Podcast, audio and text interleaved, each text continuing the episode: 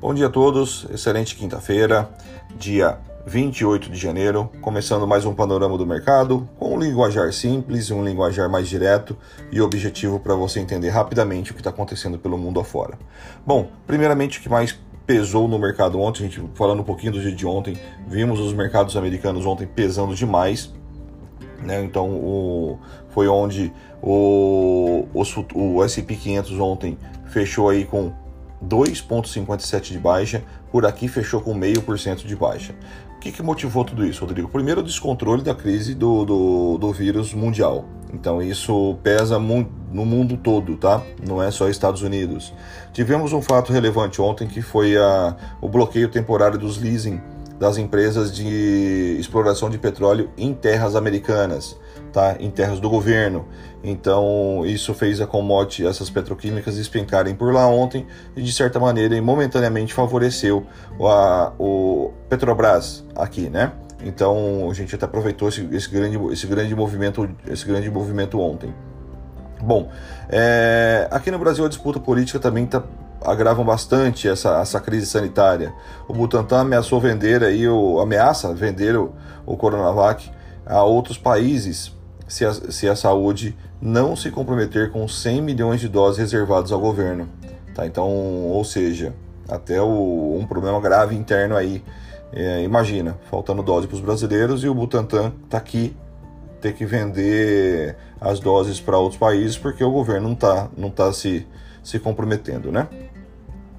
Bom, e hoje a agenda é bastante cheia, tá, galera? Então, o...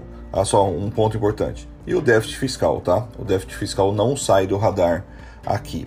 Então, hoje a agenda é bastante cheia. Nós temos aí, agora, às 9 horas da manhã, o... os dados, os dados taxa de desemprego no Brasil.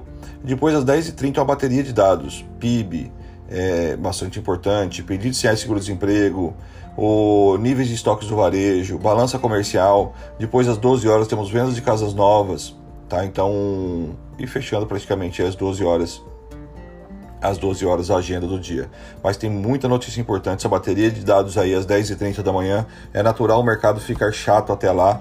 Para quem é operador de intraday, esperar talvez o mercado à vista abrir para trazer alguma volatilidade.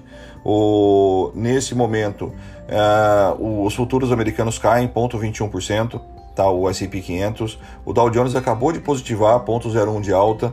O Japão fechou com 1,53 de baixa e China 1,91 de baixa.